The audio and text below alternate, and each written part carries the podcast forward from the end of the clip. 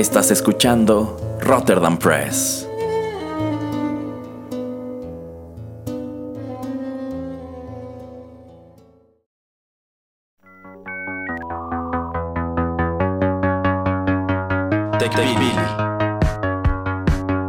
El programa en donde analizamos la tecnología de manera relajada y divertida.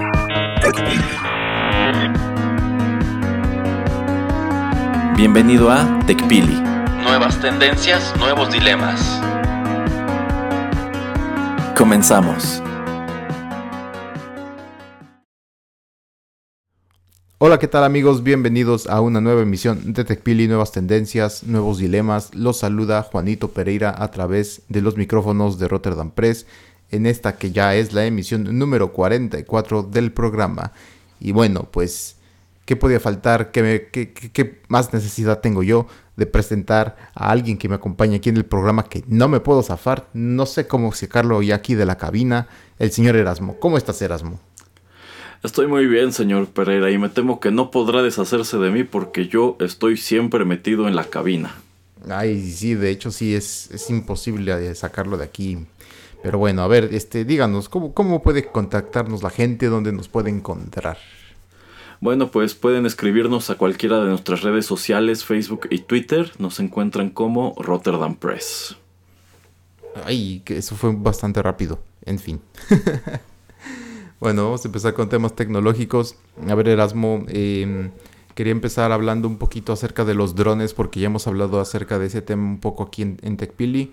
Eh, con la noticia de que UPS, eh, pues el gobierno de Estados Unidos eh, le acaba de otorgar un permiso para tener su primer flotilla o aerolínea de drones, que ellos le llaman aerolínea, eh, donde van a poder estar transportando paquetes de hasta 22 kilos, eh, no a zonas residenciales, pero sí a zonas que ellos consideran como campus, o sea, como escuelas, como tal vez eh, lugares industriales, em, centros de investigación, hospitales, exactamente.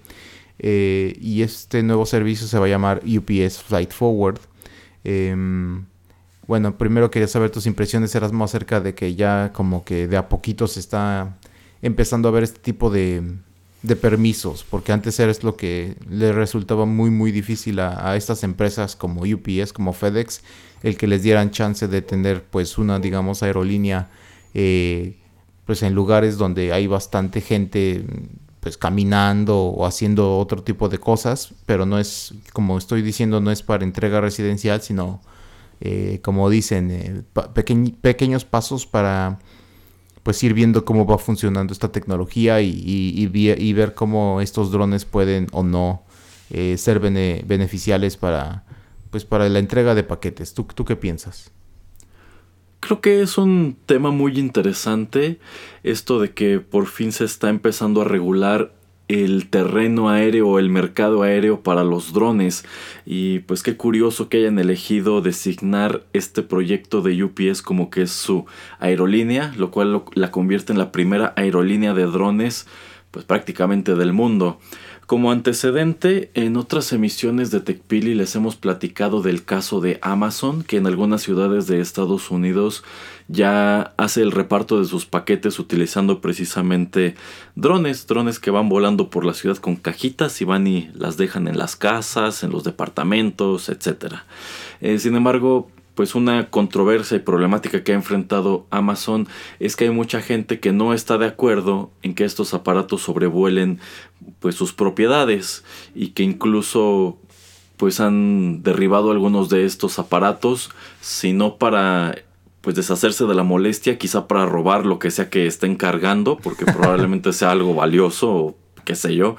Eh, entonces me parece interesante que pues como para sacudir este tipo de escenarios, ¿no? De que, pues es que qué tan arriba puedes volar de las casas de las personas con un aparato de estos, pues como que ya se está regulando y pues de cierto modo eh, me parece curioso que sea a través de una empresa de paquetería o de mensajería como lo es UPS, que pues vamos, a pesar de que ya tiene el permiso, ya está designando su flota de drones como aerolínea, digamos que apenas van a empezar como en prueba piloto, ya lo señaló el señor Pereira, en lugares muy específicos como universidades, hospitales, fábricas, centros de investigación, etc. Es decir, ambientes, por así decirlo, cerrados. Esto es que si de pronto tú estás en una universidad y estás quizá en el edificio administrativo y necesitas hacer llegar pues quizá un, una memoria USB a la facultad de ingeniería, que caminando quizá te tomaría 20 minutos, pues le hablas al dron y el dron se encarga de transportarla pues, quizá en 5 minutos, ¿no? Y lo hace de manera automática. Y pues me imagino que por cada uno de estos traslados UPS va a estar cobrándoles una cuota o no sé si lo vayan a hacer como de gratis al principio para hacer sus eh, pruebas y, encontrar eh, pues aciertos y errores. Entonces, eh, pues digamos que es un escenario eh, controlado precisamente por lo mismo. No es como que estos drones de UPS vayan a estar volando o sobrevolando por, por toda la ciudad o quizá de una ciudad a otra, etcétera. sí, y bueno, de las cosas o polémicas que vi en el artículo o temas de los que yo quiero resaltar, es acerca de, por ejemplo, lo, que habla de cuando hace mal clima o yo creo que vientos muy fuertes o tal vez lluvia muy intensa, tal vez hasta con eh, rayos y centellas. Em, que bueno, pues estos drones no van a poder estar volando, ¿no, Erasmo? Entonces, eh, pues también tienen bastantes limitaciones. Eh, y me pregunto yo si, bueno, ya todos estamos tratando de, de tener em, vehículos em, pues ahora sí que van sobre, sobre tierra, como, ahora sí que como automóviles o como también hablábamos de, de este tipo de entrega de paquetería, también con este tipo de, de servicio autónomo. Eh, ¿No crees que es más sencillo y, más eh, seguro pues utilizar solamente sistemas eh, terrestres en lugar de tratar de estar haciendo este tipo de, de situaciones o de experimentos con drones? Es que cada uno de ellos tiene sus ventajas y sus desventajas y para serle honesto, señor Pereira, yo creo que un sistema automatizado por tierra en este mismo tipo de escenarios sería más problemático porque a fin de cuentas, pues el dron va volando y ya. Y ok, tiene esa desventaja de que si hace mal clima, quizá no sea recomendable volarlo o no funcione de la manera adecuada. Pero a fin de cuentas, el dron no tiene en cuenta obstáculos, como podría ser el hecho de que si es una universidad y es como el periodo entre clases, pues digamos que encontraría mucho tráfico en los pasillos, ¿no? Entonces el dron solamente tiene que volar de un lugar a otro y tampoco tiene inconveniente en que quizá de pronto están este trapeando algún corredor y si pasa el transporte se resbala o tiene que encontrar otra, otra ruta, qué sé yo. Creo que sí es más eficiente pensar en este tipo de escenarios en una alternativa voladora como lo es un dron. Ahora, otra de las desventajas que mencionábamos precisamente en el programa de los robodogos, de estos androides o, robots de Amazon que estarían entregando los paquetes casa por casa, es que siento que esa es una, e, ese es un aparato más propenso al vandalismo incluso que el dron. De hecho. Porque pues si tú pones uno de estos robodogos que ande repartiendo paquetes por el campus, pues no faltará el, mal, el, maloso que quiera, pues quizá robarle el paquete o que quiera sabotearlo o le haga cosas, le aviente cosas. Entonces supongo que también por, pues por eficacia y por seguridad sigue siendo más práctica la alternativa del dron. Eh, pero yo creo que nos estamos inclinando como sociedad a, tener pues este tipo de vehículos autónomos. Entonces siento que mm, ahora como lo hacemos mucho con eh, el servicio rápido de, autobuses que tiene una línea exclusiva, un carril exclusivo, eh, siento o percibo que esto va a empezar a suceder en algunas ciudades o en algunos lugares donde quieran experimentar darles algún tipo de espacio, si no es solamente, ojalá no sea solamente en la banqueta, sino que pues lo hagan ya en, ahora sí que en el camino, aunque esto como estamos diciendo representa varios problemas, pero yo me imagino como decimos en el caso de los robodogos, tal vez es un, un, automóvil o un camión más, más grande, va a tener un, un, carril exclusivo, va a poder utilizarlo sin tener que tener tanto problema o tener tantos riesgos de, de golpear o a alguien o de tener un accidente con un automóvil que esté pues eh, conducido por una persona eh, real. Em, y ya la última milla, como ellos dicen, utilizar el robodogo. Siento que eso también podría pasar en los campus, que le dieran como digamos un pequeño espacio a, este tipo de, vehículos, porque imagínate Erasmo que este dron, como te digo, puede transportar más o menos 22 kilos. Imagínate que va volando y se le cae el paquete y mata a alguien, o sea, déjate de que mate, bueno sí mata porque es lo... Eh, lo que haría como más, este, como que saldrían más titulares en las noticias. Eh, mucha gente pediría o reclamaría que este tipo de programas o este tipo de servicios fueran cancelados, cancelados totalmente. Entonces yo siento que es muy peligroso el, tratar de utilizar este tipo de, aparatos eh, cuando no puedes garantizar la seguridad al 100%. Yo sé que nada puede garantizar la seguridad al 100%, pero ya ves que la sociedad es así. Eh, pasa una pequeña cosa y la hacemos gigante. Híjole, eh, pues sí, vamos, no, no hay una alternativa que sea eh, a prueba de errores y que no es y que no sea propensa pues quizás sabotajes o pérdidas porque a fin de cuentas pues las mismas paqueterías pues de pronto ocurre que les roban los camiones o las camionetas y pues, van lleno de mercancía y pues ya valió gorro tu paquete si no iba asegurado, ¿no? Y bueno, la molestia de cualquier manera la tendrás. Pero ahora que el señor Pereira estaba mencionando este asunto de que, pues así como hay sistemas de transporte que tienen su propio carril y que podría haber quizá una alternativa que tuviera una especie de pues carril o conducto exclusivo para transportar este cosas o información a través de estos espacios. Me vino a la, a la memoria, señor Pereira, estos tubos como de aire que había antes en los, en los, almacenes o en los este, supermercados, en donde metían estas cápsulas de plástico y el mismo aire se encargaba de transportarlas quién sabe a dónde. Quizá eso sería mejor alternativa, señor Pereira. pues es que estamos tratando de solucionar problemas de eh, con tecnología con cuando como dices esto de los tubos yo creo que en un campus sobre todo en un lugar de investigación o en una universidad pues, es mucho más sencillo y tal vez eh, más barato y más seguro, ¿no? O sea, el producto va a llegar. Pues el problema es que tendrías que hacer una red muy sofisticada para que, pues digamos que pudiera conectar diversos puntos de interés o diversas oficinas o no, no lo sé. Eh, no, no, no estoy muy seguro de cómo funcionaba este sistema que todavía se puede encontrar en algunas, en algunas grandes tiendas en la Ciudad de México.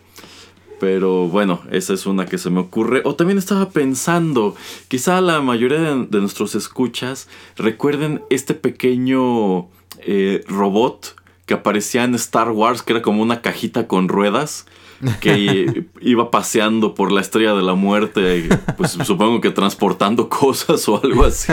Sí, Entonces quizá de pronto podrían recurrir a pues una solución de ese tipo, ¿no? un, un aparato que haga siempre los mismos recorridos. Entonces solamente tienes que eh, pues aprovechar el momento en que pasa por tu estación para darle lo que sea que quieres eh, mandar a otro lugar por donde va a pasar.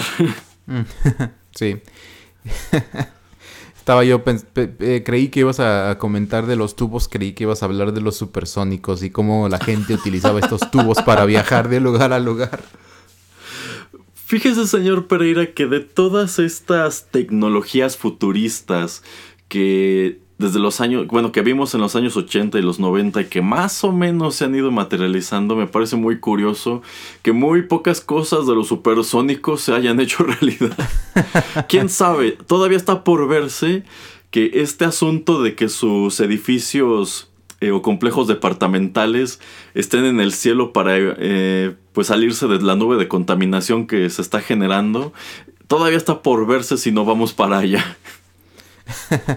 Híjole, eh, yo sentiría que, es probable que, lo hagamos. Y tomando un poquito eh, el ejemplo de los supersónicos, ah, quiero hablar de las, de las rutas de Erasmo. O sea, ¿tú crees que va a existir como en cierta manera eh, una carretera o carreteras o caminos imaginarios o virtuales también en el cielo? Porque esto también yo creo que va a ser necesario ya déjate con, bueno, este, hablemos de, drones que transportan paquetes y tal vez si en algún punto estamos transportando personas eh, con este tipo de automóviles que vuelan o drones que pueden llevar personas.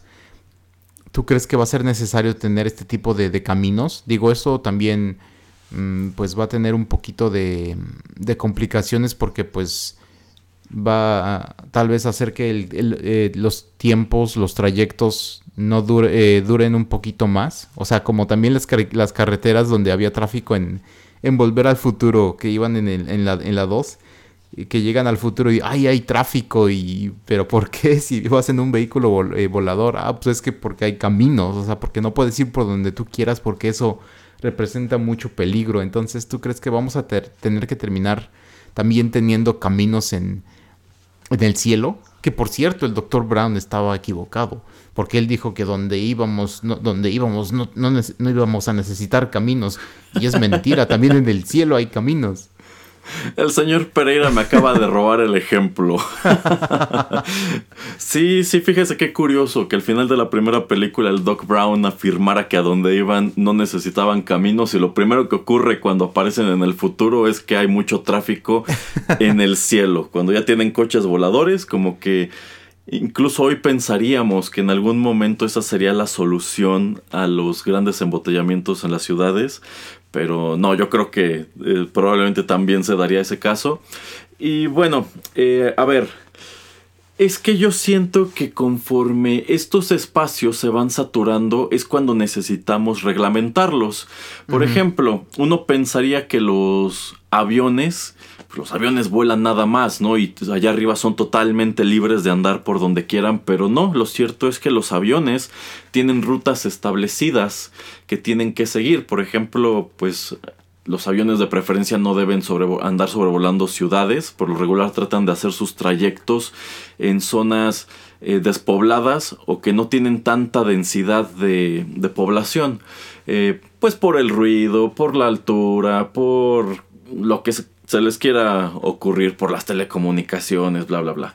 Eh, sin embargo, yo estoy seguro que cuando empezó, cuando, cuando, empezó todo este asunto de los aviones, realmente no era necesario reglamentar, pues, e, esto, que hubiera rutas o que hubiera caminos o vías que a las que debieran apegarse, porque a fin de cuentas, pues quizás solamente veías pasar un avión una vez cada cinco meses o qué sé yo, ¿no? Entonces, digamos que tenían más libertad en ese momento. Pero ahora que tenemos eh, auténticas redes de vuelos que pues todos los días están dándole la vuelta al mundo, pues sí es necesario acomodarlos, ¿no? Eh, y pues que tengan en consideración cosas como el tiempo, porque no es como que de pronto al piloto se le ocurra, igual y si me desvío tantito para acá llego antes al aeropuerto, pues no, porque seguramente va a llegar a un aeropuerto totalmente saturado, entonces digamos que necesitan pues conservar cierto, cierta logística, ¿no? Yo considero que en este caso con los drones, en un principio tampoco van a necesitar tener rutas establecidas. Porque a fin de cuentas digamos que estos campus tendrán solamente una empresa que va a proveer el servicio que es UPS. Digamos que UPS tendrá en esas zonas su monopolio aéreo. Pero ¿qué sucederá cuando obtenga un permiso similar de HL y diga, ok, yo voy a atender este mismo espacio, voy a entrar a hacerle competencia a UPS, porque creo que puedo hacerlo mejor, a menor costo, entonces la gente me va a preferir. En este caso, pues si se van a duplicar, el, si se va a duplicar el número de drones, supongo que en algún momento tendrán que organizarse para que los drones de UPS no choquen con los de DHL y viceversa, y esto no dé pie a pues, una guerra de los drones como la que vimos en South Park. este, entonces sí, me imagino que necesitarían como que cada quien establecer un centro de operaciones o quizá establecer uno compartido en donde pues digamos que igual que ocurre con los aviones se dividan slots y pues determinen quién va a atender qué secciones del campus, en qué horarios, etcétera, etcétera. Entonces, yo siento que conforme los drones empiecen a invadir el espacio aéreo, también será necesario acomodarlos. Eh, y bueno, retomando el, ejemplo del Doc Brown, pues siento que será exactamente lo mismo. Si de pronto en esta ciudad eh, se inventara el automóvil volador y fuera algo muy exclusivo que solamente el, el inventor y quizás su círculo cercano puede utilizar, pues probablemente también podrían andar volando por la ciudad sin ningún problema. Sin embargo, cuando esta tecnología se vuelva más difundida, será necesario ordenarla, del mismo modo que en su momento fue necesario ordenar a los automóviles. Si hablamos de ciudades en los años 30, en los años 20, en donde los automóviles todavía eran algo pues más o menos raro, ni siquiera estaban pavimentados los caminos, eh, pues digamos que no era tan necesario que, que el conductor se apegara a un reglamento porque probablemente no iba a encontrarse un coche que viniera en sentido contrario o probablemente pues no era necesario establecer que una calle era de un solo sentido o de doble sentido. Eso vino después conforme eh, las ciudades se encontraron con la necesidad de organizar y yo considero que es exactamente lo que le sucederá en su momento al dron. Sí, sea, son, son varias ideas que te digo que al traer este tema, al leer la noticia de UPS Flight Forward, pues eh, me surgieron y pues quería traerlo a colación aquí en TechPili. Muy bien, señor Pereira, es un tema interesante. sí, sí, sí lo es y, vamos a traerles más información pues mediante salga. También tengo otra pregunta acerca de esto, pero se la voy a preguntar a Erasmo eh, tal vez en el próximo episodio. Em, para no extendernos tanto porque traemos bastantes eh, temas para, este, para esta emisión. Entonces, eh, ¿qué te parece Erasmo si vamos a la primera pausa y ya regresamos? Perfecto.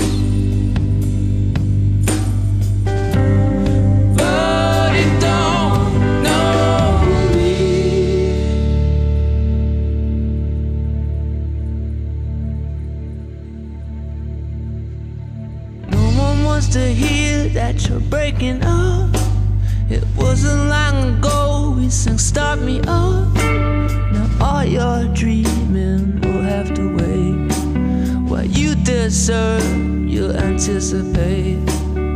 Play your 45 records late at night. Open all the windows, to out the light. Mysterious creatures will fill the room.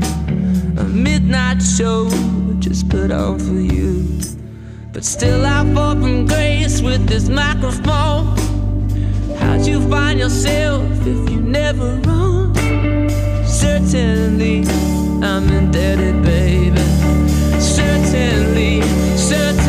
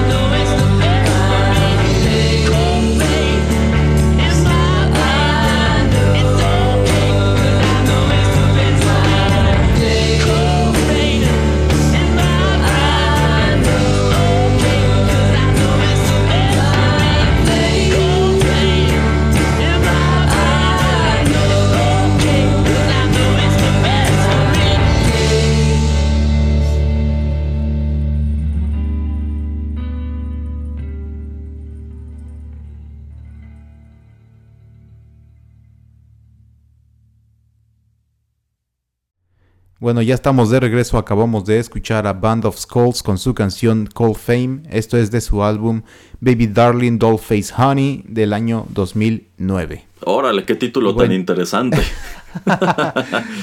Aquí solamente traemos bandas que tienen nombres chistosos, Erasmo. No, no es este.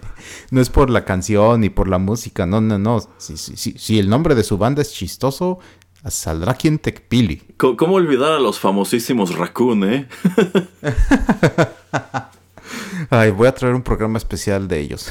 Me, me- me- me late esa idea. Nada más por el nombre de la banda, yo quiero escuchar un programa dedicado a Raccoon. Excelente. Y bueno, pues eh, Rotterdam Press presenta el programa nutricional de, de, de la temporada eh, y eh, verano y otoño, porque esto ya se está convirtiendo, yo creo, en programa de cocinando con chepina o algo por el estilo. Rotterdam Press vamos. presenta Juanito y los alimentos. un espacio reservado para el arte culinario. Algo así, porque, eh, bueno, ya son dos, tres programas que estamos hablando mucho de comida y de servicios en, ese sentido.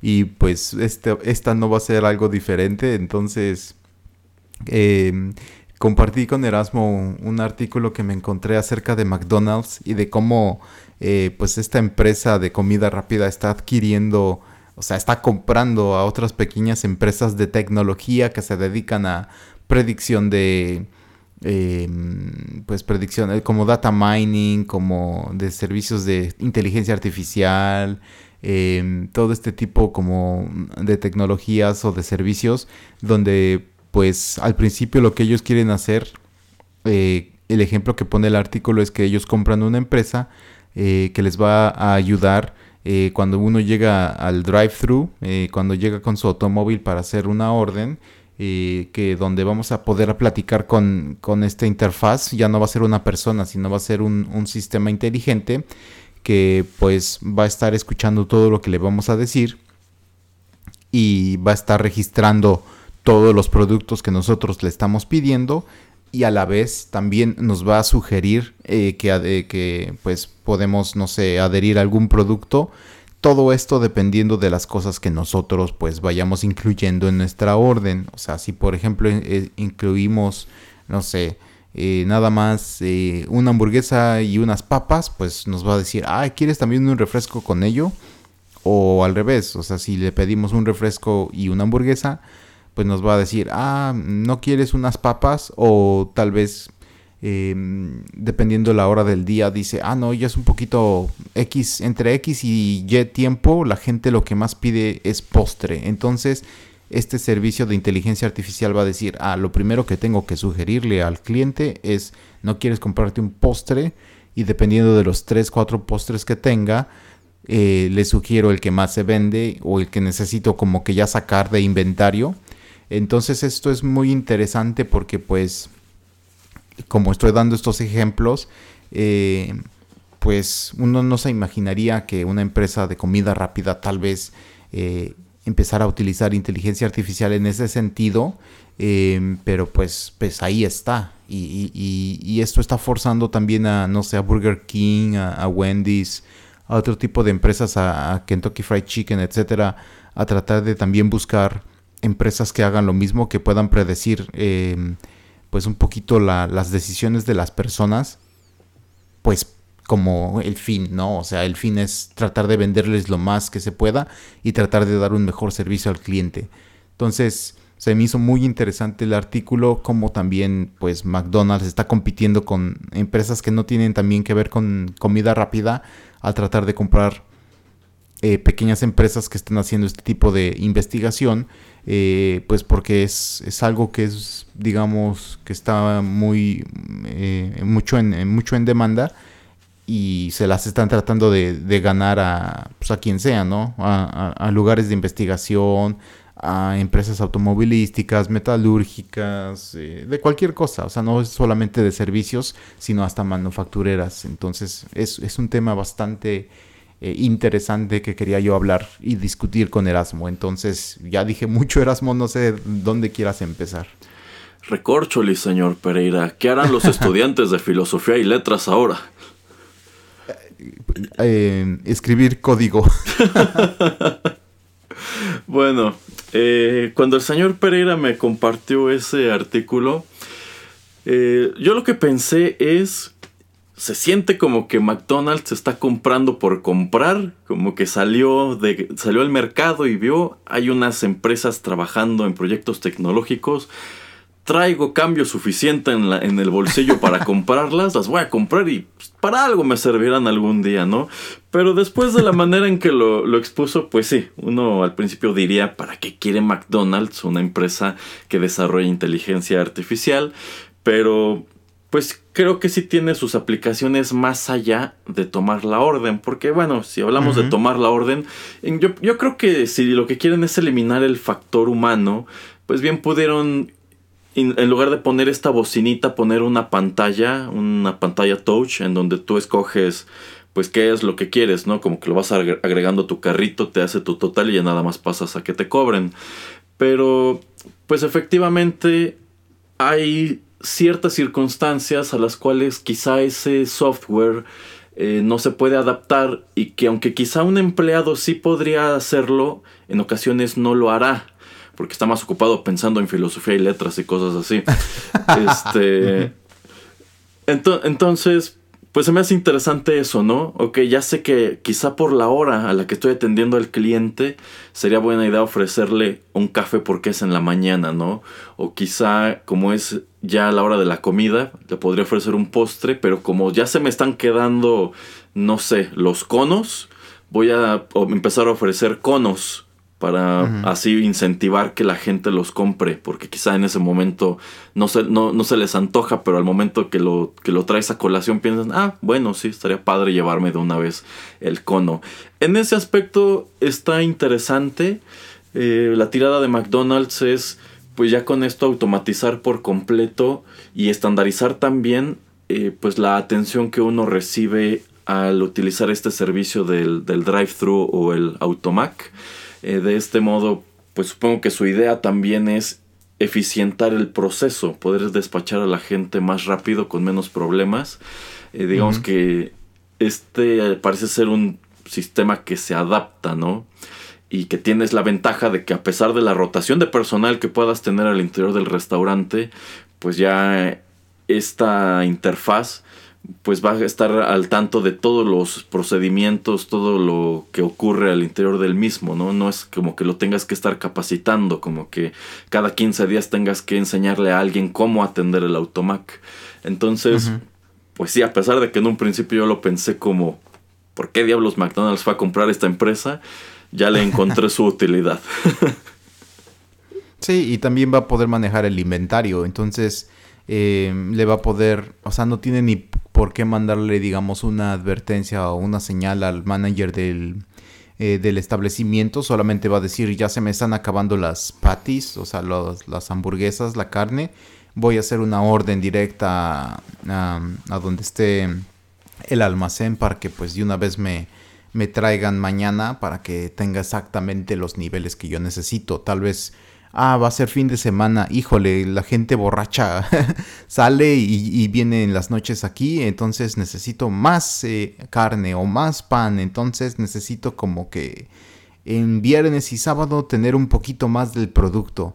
Eh, entonces yo creo que este, por este sentido o en esta manera es que están tratando de utilizar los servicios y pues también es más barato obviamente tener una empresa que lo haga para ti que estar subcontratando, digo, eh, a largo plazo y pues también lo puedes adaptar, modificar y solamente hacer exactamente que funcione pues mm, ahora sí que eh, más lo puedes perfeccionar para, para que funcione bien en, en, lo que tú haces, que es en este, en este caso pues la comida rápida. Exacto, y aquí lo interesante también es que pues al momento de que McDonald's es dueño de este producto que incorporó a su, a su cadena de servicio, pues supongo que en algún momento podrían decidir desarrollar más a la empresa y en lugar de que, digamos, KFC empiece desde cero con el mismo concepto, pueden ir y vendérselo, o quizá rentárselo, o ir a ofrecerlo a otro tipo de, de negocios. Eh, y pues de este modo pues ganar todavía más dinero, ¿no? Entonces sí está interesante que pues una empresa a la que tú no asociarías mucho con este tipo de, de tecnología, pues se haya puesto las pilas, ¿no? Haya volteado a ese, a ese rubro y pues les haya girado la piedra para aventarse a comprar estas y otras tecnologías. Sí, y también eh, cabe resaltar que pues esta empresa que compran se estaba enfocando solamente en servicio de comida rápida, dado que las opciones son limitadas, entonces la, predicción que tenían que hacer pues eh, no es tan compleja, ¿me entiendes? O sea, el menú, no sé, ahora McDonald's digamos puede tener 30, 20, 30 productos. Eh, entonces, pues no es necesario como que hacer tantas redes de, de predicción, no es tanto eh, los árboles de decisión de dónde va a ir el usuario, qué es lo que va a pedir, cómo lo va a pedir, pues no son tan amplios. Entonces, como te digo, es más fácil perfeccionarlos. Entonces, también, pues muy bien pensado por los que eh, em, pues fundaron esta empresa. Porque pues llegó McDonald's, les dio un dinerote y pues ya los, los adquirió y ahí los, los tienen, ¿no? Entonces, esta gente pues vio un, nicho y, dijo, ah, pues voy a tratar de, de vender mi servicio a ellos. Y McDonald's dijo, antes de que suceda, como dice Erasmo, lleguen otras empresas como KFC, como Wendy's, etcétera, a, tratar de eh, pues contratar sus servicios, pues mm, matanga y, me la me la, me- me la adjudico y pues eh, después si yo quiero pues puedo venderlo también como, como un servicio y me estoy diversificando. No solamente me tengo que dedicar a vender comida rápida ya puedo vender el servicio de predicción en este tipo de servicio que es este pues el restaurante rápido Exacto, lo cual me lleva a preguntar, señor Pereira, si este será el primer paso para que en algún momento, cuando vayamos a este tipo de negocios, pues ya no interactuemos con un ser humano del otro lado del mostrador, sino con, con alguno de estos monitores que tienen las celebridades, como la cafetería de Volver al Futuro 2. Eh, pues yo creo que tal vez eh, sí llegaremos a, a ese punto y eh, pero yo creo que lo que hacen muchas de esas empresas de comida rápida ya ves que puedes casi casi ver cómo están preparando tu hamburguesa, ¿no? Eh, yo creo que esto lo hacen como por transparencia o para que veas que hay higiene. Entonces, mm, sea gente o sean ya este como robotcitos solamente haciendo todo este tipo de cosas, yo creo que vamos a poder seguir viendo eh, todo el proceso y sí vamos a tener que tener una cara enfrente porque pues si no como el deshumanizar o el no estar como relacionado con el eh, con la tecnología o con el robotcito o, con quien me está atendiendo pues como que todavía esto a la gente no lo asimila. Entonces eh, pues es interesante y, es necesario que tengamos a Michael Jackson ofreciendo que, y al señor Reagan peleándose para ver quién me quiere dar una coca y una Pepsi. Exactamente. Y bueno, eh, yo, yo creo que en realidad la integración de este tipo de tecnología no significa que se elimine el factor humano por completo, cuando menos no en el corto plazo. Yo considero que eh, pues sí estaremos todavía un buen tiempo eh, necesitando gente en, en los negocios, no solamente en restaurantes tipo McDonald's, sino en los negocios en general. Eh, por ejemplo, pues el hecho de que McDonald's ya esté probando esta tecnología no quiere decir que como tal en Estados Unidos tú llegues al automac y de plano dependas del buen funcionamiento del sistema. Se supone que todavía hay alguien, todavía hay un empleado dentro del restaurante monitoreando el proceso. Entonces si de pronto pues hay algún error o quizá el cliente pues ya se confundió o ya se sacó de onda, puede intervenir para pues darle, bueno, para hacer la transacción como ocurría anteriormente. Entonces, eh, sí se me hace interesante. Por algún motivo también me remonta a lo que ocurre con el cine desde hace ya unos cuantos años de que pues allí sigue la taquilla donde te tienes que formar pero también están estas otras máquinas a donde tú vas y utilizando la pantalla touch puedes comprar tus boletos directamente eh, que creo que nada más te acepta el pago con tarjeta pero como sea si tú llegas al cine sin haber comprado en línea y ves que hay mucha cola y puedes este pagar con la tarjeta pues mejor utilizas la taquilla virtual y ya con eso te ahorras el tiempo de hacer cola y este y pues es básicamente lo mismo no entonces eh, me parece interesante que este tipo de tecnologías estén llegando a cada vez más giros.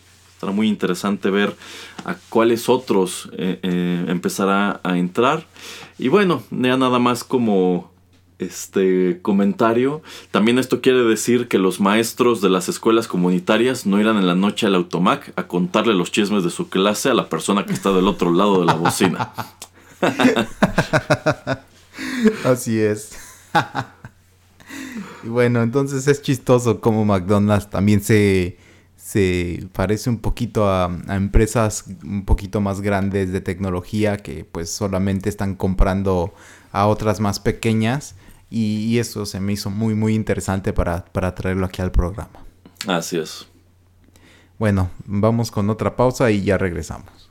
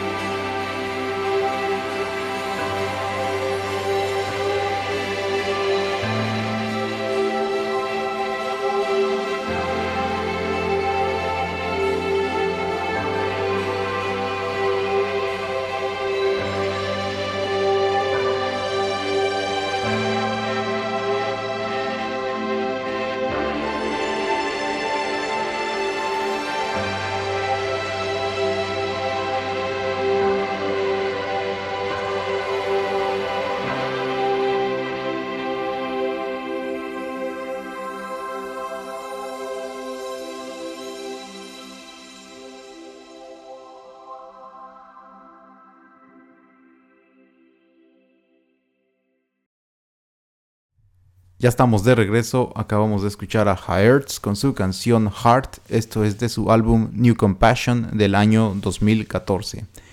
Y bueno, Erasmo, eh, pues sigamos un poquito con el programa eh, de Tecpili Chepinesco y háblanos.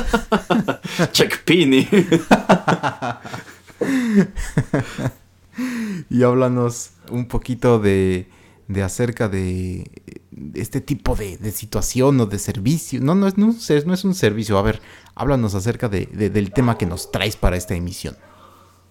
Bueno, eh, le comentaba al señor Pereira hace unos días que pues me interesaba traer a colación el tema del etiquetado claro aquí al programa, que si bien no tiene mucho que ver pues con tecnología, en vista de que son eh, cuestiones pues de pronto económicas o sociales que también tocamos en TechPili, pues consideré que estaría interesante traer este tema para pues discutirlo, ponerlo sobre la mesa, a ver qué opina el señor Pereira, a ver si alguno de los escuchas se anima también a mandarnos su opinión posteriormente. Pero bueno, el, etiquetado claro. Eh, este asunto del etiquetado claro tiene ya unos cuantos años que se está impulsando en México por parte de ONGs muy específicas que quieren replicar el modelo de etiquetado de los alimentos que podemos encontrar en países como Chile. Y esto sobre todo para luchar contra la comida chatarra y contra productos que de pronto son engañosos, que quizás se venden a sí mismos como que son light, cuando realmente pues no, no son, no, quiere decir que, esta etiqueta no quiere decir que tengan algún beneficio eh, sobre un producto similar o que sean saludables en sí. Em, ocurre esto, pues yo creo que todos los que hemos ido a alguna tienda de conveniencia, algún supermercado, todos los que hemos comprado algún alimento industrializado, nos hemos topado con estas tablas de la información nutrimental que a menudo ponen a un costado o en la parte de atrás del empaque, eh, en donde pues el fabricante nos está diciendo cuál es su contenido de grasas, de sodio, de azúcares, etc. Y bueno, también tenemos allí nuestro desglose de ingredientes. Sin embargo, eh, pues hace ya algunos años eh, entró una controversia porque de entrada, estas tablas no son muy claras para, pues para el grueso de la, población realmente, porque no, e, esta información nutrimental normalmente no está basada en el total del empaque que tú estás comprando, sino que se establece una porción, una porción que, pues en muchas ocasiones tampoco es muy clara, eh, son tantos gramos o tantos mililitros, ¿no? Y pues si tú ya quieres como hacer tus cuentas o quieres saber realmente cuánta azúcar, por ejemplo, tiene cierta bebida, tienes que ponerte a hacer los números. Entonces esto dio pie a que le llovieran muchas críticas a, empresas de la industria alimenticia de que estaban haciendo trampa y de que sus productos pues de pronto eran altos en grasas saturadas o en sal, en azúcar y el público no estaba enterado y en el caso de aquellos etiquetados como light o balance o vita, quién sabe qué, pues era, era muy, muy engañoso. O sea, realmente no estaban eh, pues cumpliendo con lo que se supone que estaban ofertando. Esto dio pie a estos pequeños eh, óvalos que encontramos ahora en los empaques de estos productos que nos indican eh, qué cantidad de azúcar grasas saturadas, sodio y otros encontramos en este producto que, compramos, ¿no? E incluso nos da un porcentaje. Por ejemplo, podemos agarrar una lata de refresco y ahí encontramos que esa lata o un porcentaje de esa lata aporta quizá el 45% del azúcar que tú deberías ingerir en un día. Y esto es para que tengas una visión más clara de qué es lo que estás consumiendo. Quizá antes no estabas al tanto de que, wow, no, yo no sabía que esto tuviera tantísima azúcar, ¿no? Si me está diciendo la lata que vamos a suponer que el total, si yo me tomo esto ya es el 45% del azúcar que debo tomar, pues quizás no sería buena idea que me tomara dos, ¿no? Eh, o- quizá en lo largo del día mejor ya no como postre, etcétera, etcétera. Entonces como que se puso, se pusieron estos cuadritos como una guía un poco más clara. Eh,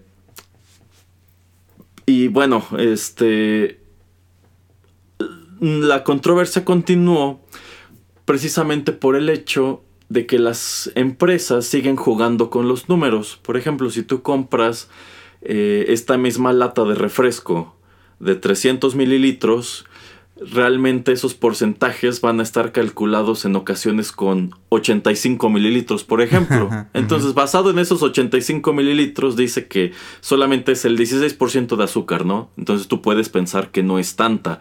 Pero ya que sacas el total de la lata, te das cuenta que pues sigue siendo más de la mitad de lo que deberías consumir.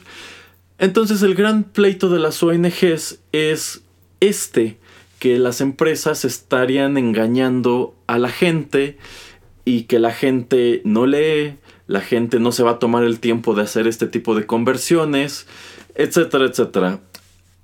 A lo que ellos le han estado apostando desde hace unos dos o tres años es precisamente el etiquetado claro, que es algo que ya está vigente en países como Chile, en donde te olvidas de estos recuadros con el porcentaje que puede ser manipulado y sencillamente se pone un recuadro que dice alto en azúcar o alto en grasas saturadas o alto en sodio. Y ya esto se supone que debe darle al consumidor una mejor idea de qué es lo que, lo que se está comiendo. Eh, apenas la semana pasada o la semana antepasada ya se aprobó como tal en el Congreso la iniciativa del etiquetado claro, entonces es muy probable que aquí en México la industria alimenticia eh, se vea obligada a cambiar estos cuadros del porcentaje por estos otros que nada más van a tener estas leyendas o estas advertencias. Eh, esta es una medida a la cual la industria alimenticia se opuso muchísimo en México con distintos argumentos, algunos de los cuales es, es que esto no va a cambiar absolutamente nada. Entonces, habiendo expuesto todo esto, me gustaría conocer la opinión del señor Pereira. Bueno, eh, ahora sí que vamos a empezar em, por partes.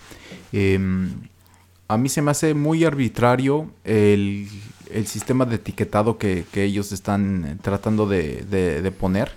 Em, porque pues lo único que quieren poner o que, que diga el, el- el etiquetado es alto en calorías, alto en azúcar.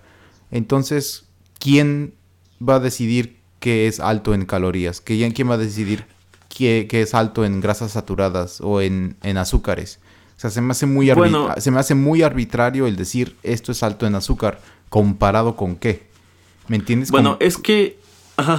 Es que una de las quejas que también tienen del sistema de porcentajes es que el empaque no te dice esos porcentajes e- en qué dieta están basados. Lo que argumentan es que eh, probablemente un refresco eh, con alto contenido de azúcar no sea tan dañino para un joven adulto como para un niño o como para una persona de edad avanzada. Y todavía te ponen sobre la mesa que es que también depende si esta persona hace ejercicio o lleva una vida muy sedentaria. Entonces, prácticamente lo que ellos quieren es que se etiquete de manera mucho más general, eh, en vista de que no pueden etiquetar para cada sec- sector de la población, eh, pues ellos consideran que los porcentajes son poco claros por eso, porque no se nos dice 46% de azúcar basado en la dieta de un niño o de un adulto o de una persona mayor o de un adulto que tiene actividad o de un adulto que no tiene mucha actividad. Entonces para ellos es más fácil resumirlo en alto en azúcar. Pero es que es lo que te digo, o sea, pero comparado con qué. Déjate, déjate de eh, eh, para quién va dirigido el, otro tipo de etiquetado. O sea, alto en azúcar. ¿Quién decide qué es alto en azúcar? ¿Qué es azúcar? ¿Qué es alto en grasas? Eh, ¿Con qué lo estás comparando? ¿Con agua? ¿Con un brócoli? ¿Con una zanahoria? Entonces todos esos productos a fuerzas van a tener que, sí, van a ser altos en grasas, altos en azúcares, altos en todo eso. Entonces la manera en que están tratando de etiquetar, eh, se me hace, como te digo, o sea, no, no, no es, no se me hace, no tiene ningún tipo de investigación. A mí como consumidor no me está dando ninguna información. Yo sé que el etiquetado, el, el, el que dice mm, eh, un poquito con el valor nutricional, etcétera, y, y todo el, el insumo que tiene una persona, muchos de estos eh, productos dicen basado en una, en una dieta de 2000 calorías al día. Que generalmente una dieta de 2000 calorías es para una mujer eh, joven, una mujer joven adulta. Eh, porque los hombres se supone que, con- que- que consumimos entre 2500 3000 calorías al día. Solamente para pues tener la vida diaria que tenemos sin eh, pues ponerle ahí lo de eh, que todo lo que tiene que ver con hacer deporte o otro tipo de, situaciones que, ca- que caminemos o lo que tú quieras, corramos o eh, que solamente utilicemos el automóvil para ir de, nuestra casa al trabajo. No, o sea, lo único que se está enfocando es eh, lo que estamos ingiriendo al, día, lo que estamos consumiendo. Eh, entonces, yo siento que es, en ese sentido, ese tipo de etiquetado necesita un poquito más de, de rediseño, puede ser mejorado. Y como dices, ok, las empresas eh, pues que están produciendo la, comida están tratando de, ser eh, muy sneaky, o sea, están tratando de, ver cómo este, doblan o, o- o se mete otro tipo de información que va a confundir al, al consumidor, pues eso sí está mal. O sea, para mí el valor nutricional o, el valor de las grasas, de los azúcares que tiene el producto debería ser, debería ser el total de lo que te estás consumiendo o del paquete. Y también, aparte del paquete, que tenga por cada 100 gramos o por mililitros. Porque es una manera más clara de poder estar comparando. Porque de esto de lo de los etiquetados claros eh, que el señor Erasmo me mandó algunos en la página y yo vi algunos de los videos, dicen, ay, es que, ¿cómo pretenden que la gente se ponga a hacer matemáticas? Y así de, no manches, o sea, no te están pidiendo que hagas multiplicaciones así, este, algebraicas al tercer nivel y no me entiendes, o sea, tampoco es que, o sea, son cosas un poquito más básicas que pues cualquier persona debería de poder hacer y ya casi todos traemos una calculadora en, en- en nuestro bolsillo, entonces yo no entiendo a veces la, la manera en que ellos están tratando de, de hacer su punto eh, válido. eh, entonces, no sé, Erasmo, ¿tú, ¿tú qué piensas acerca de ese punto para poder luego saltar a otro? Híjole, es que yo, yo considero que si tú vas a la tienda y tienes ganas de algo dulce, agarras un, un pastelillo allí de, de- del- del estante y te ves en, en los recuadros que si te lo comes, eso te va a aportar el 145% del azúcar que deberías comer. Yo creo que por sentido común no te lo comes. Y si te lo comes ya sabes a lo que te estás ateniendo, ¿no? En cambio, si nada más me dicen alto en azúcar, yo, tam- yo pienso exactamente eso. Es que, ¿qué es alto en azúcar? otro, otro caso, eh, los embutidos. Los embutidos por lo regular, ya sabemos, son pueden ser altos en sodio, pueden ser altos en grasas saturadas. Entonces vamos a suponer que tú vas al supermercado y comparas tres marcas de salchichas, ¿no? Y todas tienen esta etiqueta de alto en sodio. Pero digamos que por fuerza tienes que comprar una.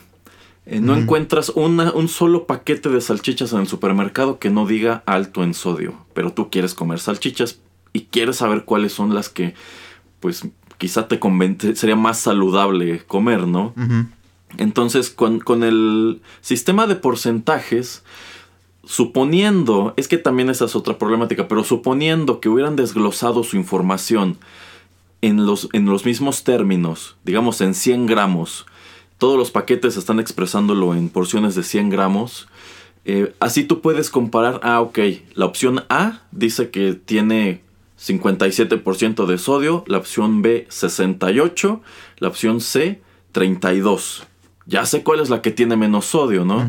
Si quieres ponerte más quisquilloso, puedes ponerte a leer los ingredientes, que yo creo que eso sí es algo que debería reglamentarse un poquito mejor, porque hablando en el caso de los embutidos, es muy común encontrarte productos que afirman, bueno, que cuentan entre sus ingredientes carne de ave, cuando lo que se supone que te están vendiendo es jamón de pavo, ¿no?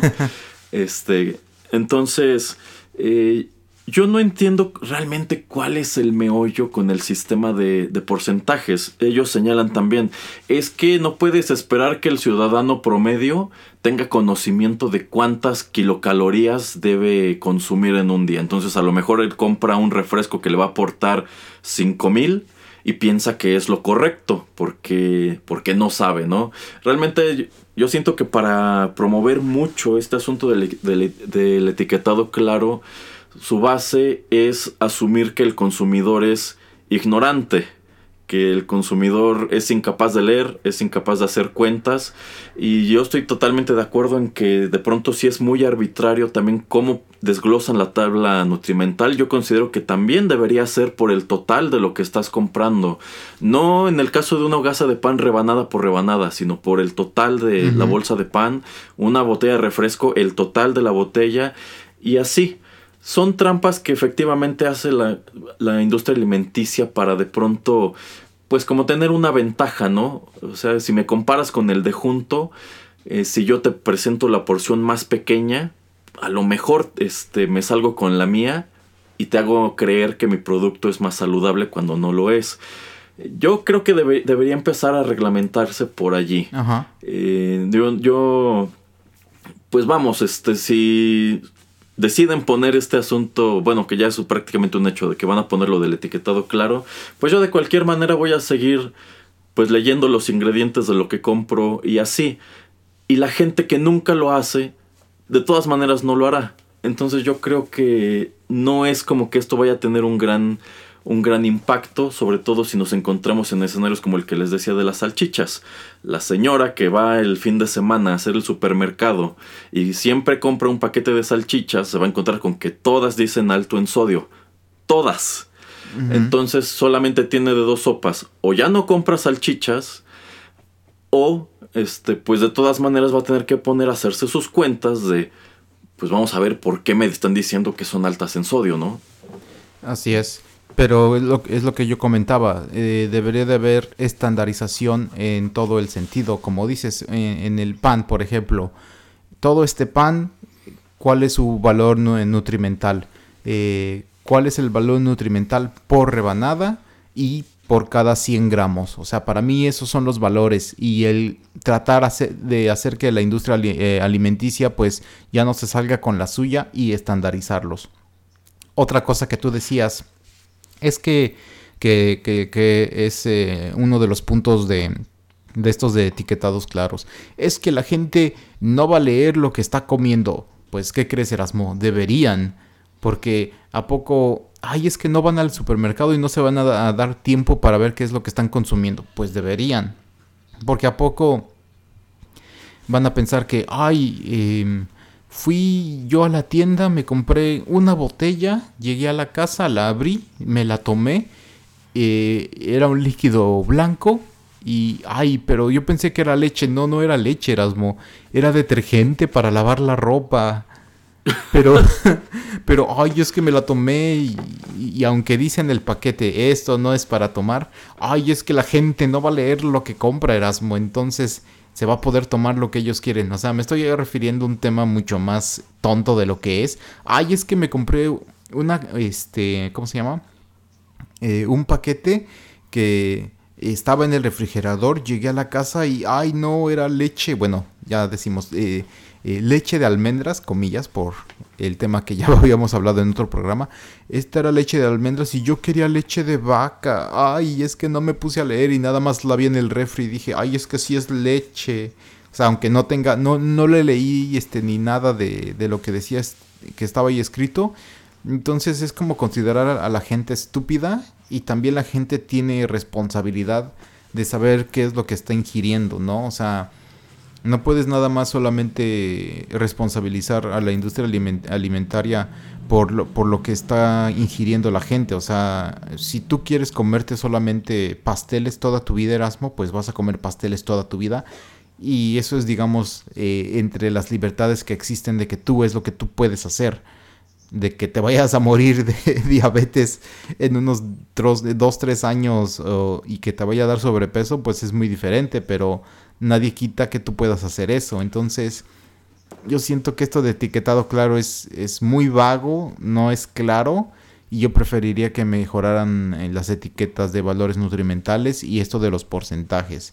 eh, que lo estandarizaran y que educaran a las personas eh, en las escuelas, en las oficinas, que hubiera campañas para, para que fuera todo más claro y para que en verdad la gente pues tomara un poquito más control de su salud eh, a sabiendas de qué es lo que pueden o no comer, porque eh, mucha gente, pues, hay un programa, creo que es este en Inglaterra, no sé si existe en otros lugares, que se llama Se- Secret Eaters o los comelones secretos, em, que es gente que piensa que, ay, es que tengo sobrepeso, pero no sé por qué. Entonces llaman al programa y el programa, digamos, los investiga, los, los sigue por, un- por una semana eh, en toda su vida. O sea, y ellos no, están, no saben que los están siguiendo, ven a qué tiendas van, ven a qué lugares, eh, a qué restaurantes van, em, si se compran un snack. eh, cuando van al supermercado ven, ven qué es lo que compran y también tienen permiso de instalar cámaras en, en la casa sobre todo en la cocina, para ver qué es lo que están cocinando, qué es lo que están ingiriendo, y también en, el, en la sala y en el comedor. Y entonces cuando le enseñan estos videos a las personas, le dicen, mira, es que tú compraste esto, es que tú te comiste esto, es que te metiste al Donkey Donuts, es que luego fuiste al McDonald's. eh, y compraste este esta mm, cheese eh, con doble queso y etcétera etcétera entonces como que la gente empieza a ver en verdad lo que está comiendo, pero ellos antes no percibían qué es qué era el problema. Y eso también se me hace pues muy muy malo de que también luego no nuestra percepción de la realidad es una y ya que no lo, ya que lo vemos con, con otros ojos, pues vemos qué es lo que está en verdad sucediendo y, entonces es cuando en el programa por lo menos eh, les cambian la dieta, les dicen, no, pues mira, cocina, en lugar de cocinar con tanta manteca, ponle, no sé, de este spray que es este aceite de oliva y la la la, y les empiezan a cambiar un poquito las cosas que ellos consumen y empiezan a ver los cambios que en verdad estaban buscando. Pero pues yo creo que esto también tiene que ver mucho con las personas en sí, o sea, no solamente con etiquetados claros, no solamente con la industria alimenticia, no, sino con el, el usuario final que soy yo. De hecho, eh, a, a mí me parece un asunto muy parecido a, las, a la controversia de pues movimientos que están en contra de ciertas marcas y ciertos productos específicos y que les achacan el sobrepeso de las personas en países como México y Estados Unidos. Por ejemplo, es que Coca-Cola tiene la culpa de que los niños sean gordos. Es que McDonald's tiene la culpa de que los niños sean gordos. Y yo siento que son eh, movimientos y políticas que quieren eximir de toda responsabilidad al consumidor. No es tu culpa que estés así. Eh, es culpa de empresas malvadas que están jugándote chueco y que quieren ponerte gordo, este, a como dé lugar, ¿no? Pero yo creo que una parte de esa responsabilidad sí debe caer en el, en el consumidor. Yo creo que como consumidores sí deberíamos leer qué es lo que estamos este, comprando. eh, e informarnos, ¿no? O sea, a lo mejor de pronto tú volteas el empaque y encuentras un montón de ingredientes cuyo nombre no conoces. Bueno, empezando por allí, quizá no deberías estarte comiendo eso. Ajá. Este, o, o encuentras, por ejemplo, bo- bolsas de pan, que ese pan está hecho como con 38 ingredientes. Y yo creo que por sentido común dices, es que esto no debería ser así, o esto no es normal. Ajá. Entonces yo creo que en una época en que tenemos tantísimo acceso a la información, que no puedas tomarte un segundo de quizás si tienes duda es que qué es la, carra- la, la carragenina, a lo mejor nada más abres tu teléfono y le pones, ah, ok, es una sustancia que en la industria alimenticia se utiliza para esto. Ya con eso te das una idea. O el jarabe de maíz de alta fructosa, ¿no? Que te encuentras igual, que este es un ingrediente muy, muy controversial y que está muy presente, por ejemplo, en el pan. Pues ya con eso te- tú puedes entender que quizá no sea buena idea que lleves ciertas marcas de pan. pero allí digamos que pues esa labor cae en ti, porque obviamente ninguna empresa te va a decir, cuidado, a este pan le estamos poniendo un endulzante altamente adictivo, ¿eh? Ajá, exactamente. Ajá, e- e- entonces, este, si también partimos del hecho de que la obesidad infantil es casi una, un- una emergencia de, de- de- de salud pública en México, pues sí, sí hay que combatir, sí es algo que hay que combatir, pero yo considero que esta no es la, me- la mejor manera, porque a fin de cuentas, en su momento, con, el, con los cigarros, pues también era una gran problemática de salud pública, ¿no? ¿Y qué hicieron? Tapizar las cajetillas de cigarros con ratas muertas y advertencias de veneno y que te va a dar cáncer y unos pulmones todos secos. Y la gente sigue fumando de cualquier manera, ¿no?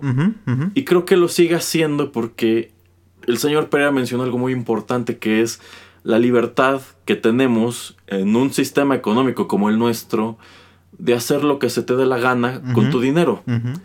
Entonces, si la tirada de estas ONGs es arruinar a la Coca-Cola poniéndole una etiqueta de alto en azúcar en sus envases, pues yo creo que se van a tener que quedar parados allí porque yo dudo mucho que en uno, dos, tres años de que esto ocurra, Coca-Cola tenga que huir con la cola entre las patas de México porque la gente ya despertó y ya se dio cuenta que están consumiendo un montón de azúcar en cada uno de esos refrescos. Yo no creo que eso ocurra. Este, y creo que es mejor tener una guía. eh, Quizá si es necesario esta- estandarizarla más, pero que me diga cuánta azúcar me estoy tomando allí, a que nada más me adviertan alto en azúcar sin darme un referente o un parámetro que me permita saber que quizá si quiero tomarme un refresco, la marca de junto tiene un poquito menos de azúcar. Sí, y también te digo, es, es, este hacer campañas para que la gente eh, pues se eduque acerca de lo que está comiendo, porque hay lo que estaba yo pensando ahorita, ah, pues en la mañana y voy a la panadería, me compro mi telera, este voy con la señora de los tamales y me hago unos huevitos. Y ya, pues eso es lo que me he Ah, hecho. A ver, si esas, ajá, si esas vamos, ¿por, por qué ese tipo de giros no están obligados a ese tipo de cosa, no? O sea, yo creo que si tú vas y te tragas una torta de tamal en el puesto, seguramente ahí estás consumiendo todo lo que acabamos de mencionar. Ajá. Estás consumiendo harina, estás consumiendo azúcar, estás consumiendo grasa saturada. ¿Por qué no obligan a la señora de la torta de tamal a que pegue también en su bote un sticker que diga alto en grasas saturadas? Así es. Y luego la gente no toma en consideración que se comió eso y entonces luego va con cualquier tipo de etiqueta y dice, ay, no es que me tengo que cuidar. Pero en la noche, ay, me voy por unos taquitos, este, unos de, de suadero, también unos de pastor, pero pues eh, a mediodía me dio hambre, entonces salí y estaba el de los tacos de canasta y entonces también me eché unos y entonces como que pues, no, o sea, eso no se lo vas a quitar al mexicano o a cualquier persona en cualquier lugar del mundo. eh, pues si no, si no le dices, ¿sabes qué? Ten cuidado con lo que comes. eh, y también siento que es una falacia eso de, ay, es que en México y en Estados Unidos son las grandes empresas que eh, provocan que la gente sea eh, obesa. Pues no, porque pues por lo menos en México la comida cuando la compras en, el mercado, en el supermercado, es relativamente barata comparada con otros países. Y pues si tú quieres tener una dieta basada en frutas y verduras, lo puedes hacer y es muy rica y muy variada. Eh, el chiste es saber qué recetas, qué combinaciones, qué cosas están en temporada, pues qué variaciones tú puedes hacer, cómo puedes conservar la comida para que la puedas traer eh, a tu escuela o a tu oficina y te dure sin que se te eche a perder, este, no sé, en dos, tres horas. eh, todo ese tipo de situaciones, ¿no? Entonces, yo siento que las opciones están ahí, pero lo que necesitamos más como sociedad en México, porque sí tenemos problemas de obesidad, es eh, educación. Pero ten cuidado, Erasmo, no educación, eh, más bien educación, no reflanducación. Pues sí, pues sí, este. en- entonces, eh, yo, yo siento que realmente todo esto, to- todo esto del etiquetado claro, sí es una buena intención, eh, pero yo estaría más a favor, o sea, no estoy diciendo que la industria alimenticia sea perfecta, o sea, sí son empresas que hacen trampa, eh, entonces yo creo que, pues, algo muy importante es precisamente como estandarizar la manera en que se presenta la información nutrimental, ¿no? Eh, que fuera por empaque. Si tú vendes cereal, pues que si la cajita es de 300 gramos, que sean esos 300 gramos, y si son nada más 125, que sean esos 125. No podemos pedir que estandaricen los empaques y que todas las latas de refresco sean de 335 mililitros porque eh, pues bueno, realmente eso, eso ya es un detalle que compete a cada uno de los fabricantes, pero pues yo creo que sí se podrían encontrar maneras todavía más claras de hacerle ver a la gente qué es lo que está comiendo. Creo que también se debería atacar mucho este pues el asunto de los ingredientes, de que en algunos casos no hicieran trampa de cambiar por ejemplo sal por cloruro de sodio, sino que si son cosas que tienen nombres eh, pues más coloquiales, eh, utilizarlos, ¿no? Para que la gente esté un poco más, este, más informada y que fuera la misma autoridad la que dijera, fíjate que existe un endulzante que se llama jarabe de maíz de alta fructosa que pues se ha asociado con este tipo de problemáticas. Algunos productos pueden incluirlo, entonces pues nada más ten mucho ojo. Y también pues no caer en esta creencia de que un alimento este pues ultraprocesado y así te lo vas a comer y al día siguiente vas a tener diabetes o en cuanto termine, te termines el empaque ya vas a haber subido 25 kilos.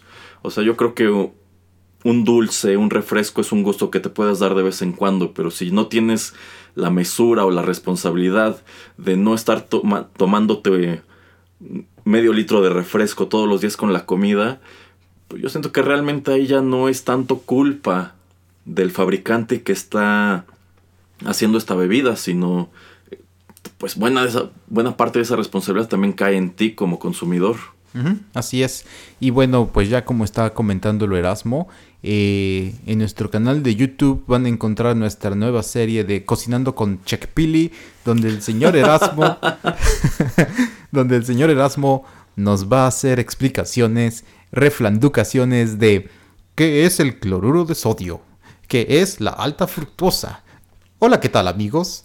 Este día voy a explicarles qué es algo que es alto en grasa saturada. Muy bien, empecemos.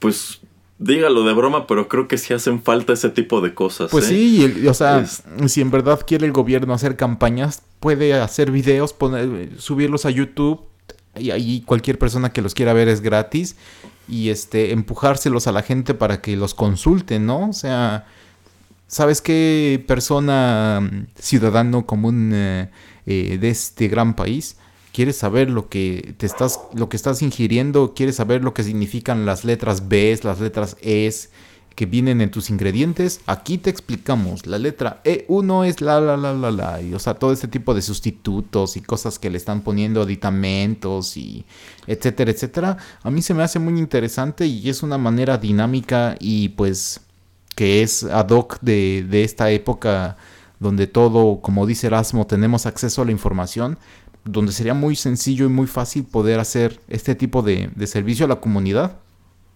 donde todos pues ganemos, ¿no? O sea, y tengamos una vida más saludable. Sí, sí, sí, sí. Que bueno, yo considero que una de las ONGs que ha impulsado lo del etiquetado claro, yo siento que en un principio sí tenía esa buena intención como de hacerle ver a la gente qué es lo que contiene lo que compran en la tienda y se están llevando a la boca. Pero siento que con el tiempo esto se desvirtuó bastante y prácticamente ha llegado a unos niveles como de fanatismo, en donde pues sus, sus contenidos más que informativos son prohibitivos.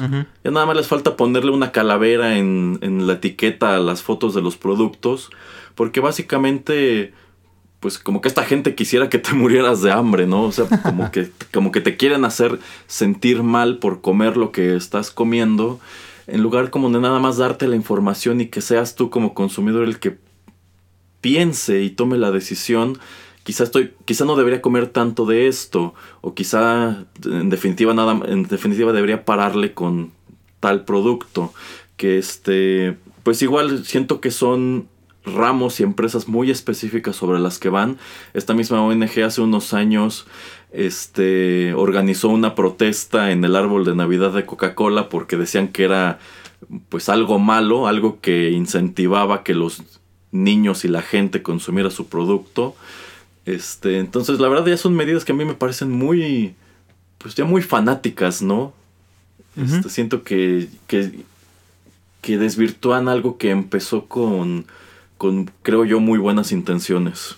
Sí, sí, exactamente. Y creo que, eh, pues Erasmo lo resume muy bien cuando dice, eh, pues sean conscientes en lo que comen y pues de vez en cuando si se quieren dar un gusto eh, consumiendo un refresco, un chocolate, háganlo. O sea, pero siendo consciente de que es bueno tener una dieta balanceada y de que pues es un producto o es algo que no debes de estar consumiendo pues a diario.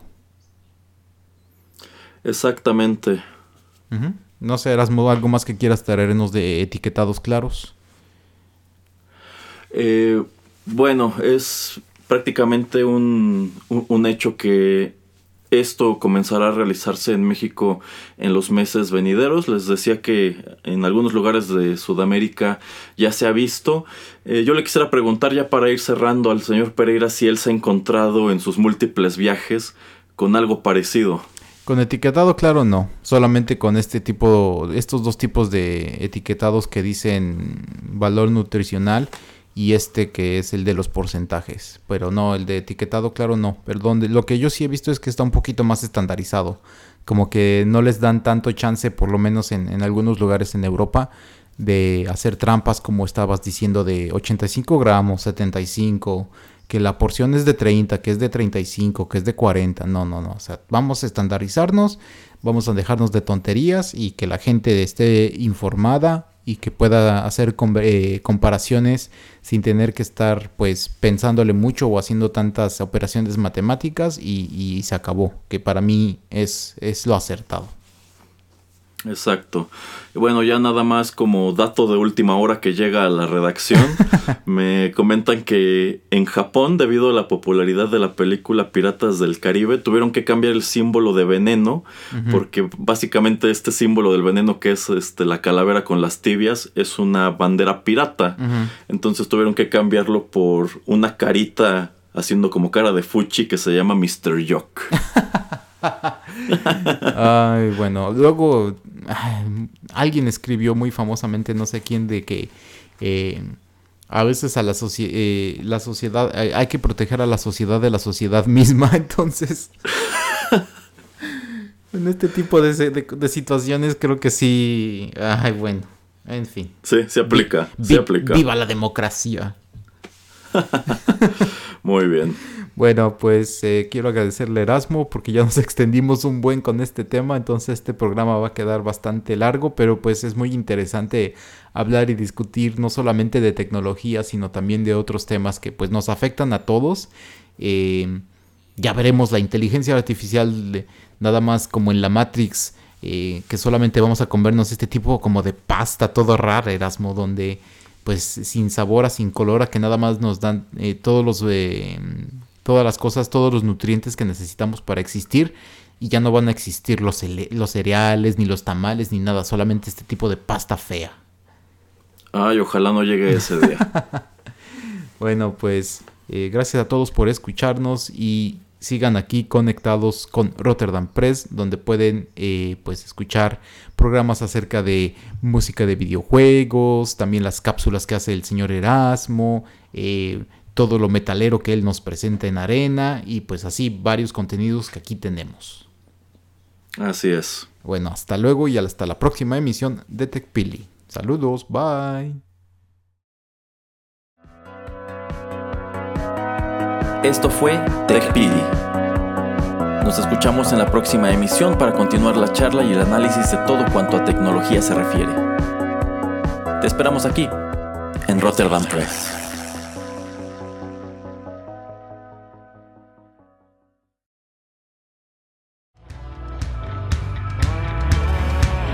Estás escuchando Rotterdam Press.